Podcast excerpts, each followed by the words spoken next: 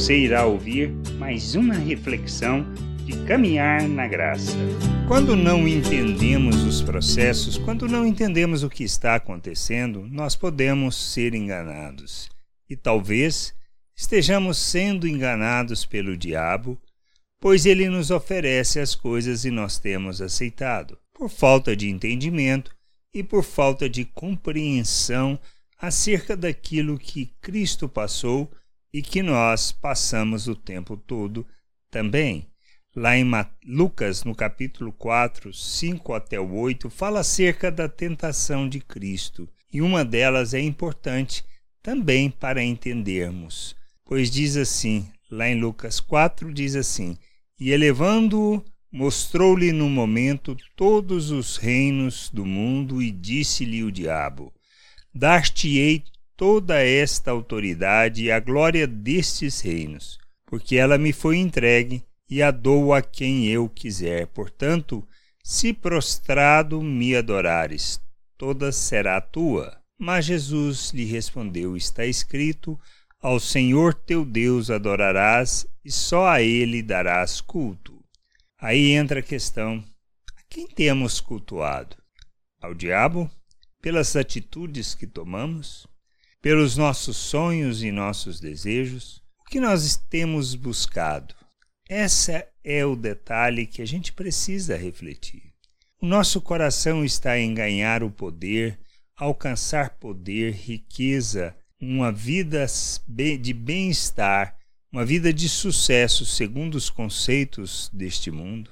Nós temos colocado o nosso coração nas coisas desta vida e por estas coisas temos batalhado e nos empenhado de todo o nosso coração para ter, ou seja, o poder, a autoridade, ser reconhecido, ser uma pessoa de sucesso segundo os padrões deste mundo? Ou o que nós temos feito é muito diferente disto? Então, essa é o detalhe, pois podemos estar sendo enganados pelo diabo, pois se nós estamos colocando o nosso coração nas coisas desta vida, ou seja, no alcance da riqueza, do sucesso, do bem-estar, na ganância que nós temos expressado em nossas buscas, da nossa do nosso egoísmo, do, do focar no interesse e no alcançar o sucesso neste mundo, nós estamos cultuando de fato o diabo, pois essas coisas pertencem a ele. Quando falamos de natureza humana, nós estamos falando da mesma natureza do diabo, natureza que revela egoísmo, arrogância, hipocrisia, a busca do interesse próprio, a ganância, a expressão da ira, do ódio, tudo isso é do diabo. Isto não tem nada a ver com Deus e não podemos pensar ou achar que isto é algo só nosso, pois não é. Isso pertence àquele que nos corrompeu e que tem nos corrompido no nosso dia a dia. Onde precisamos colocar o nosso coração? Naquilo que é eterno, nos valores eternos. Por isso, conhecer as Escrituras, compreender o que Deus fala, é fundamental para nós para não sermos enganados, para que adoremos de fato só o nosso Deus. Colocar o coração naquilo que é eterno é o que nos conduz no conhecimento de Deus e de Sua vontade para as nossas vidas Pois quando entendemos que Ele nos chama para vivermos uma vida diferente, uma vida segundo os valores do reino de Deus, segundo aquilo que Ele planejou para nós como padrão de vida, como maneira de relacionar, é que nós entenderemos o que nós precisamos fazer.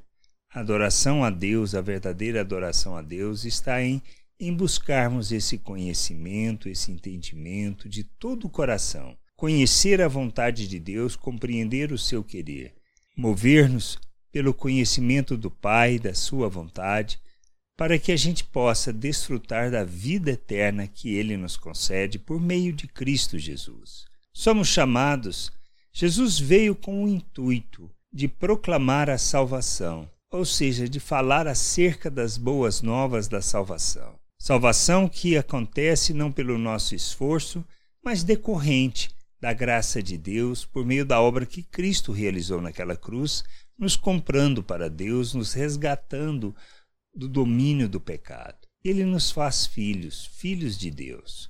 nós recebemos um novo coração, nós somos feito no, um novo ser, uma nova criatura.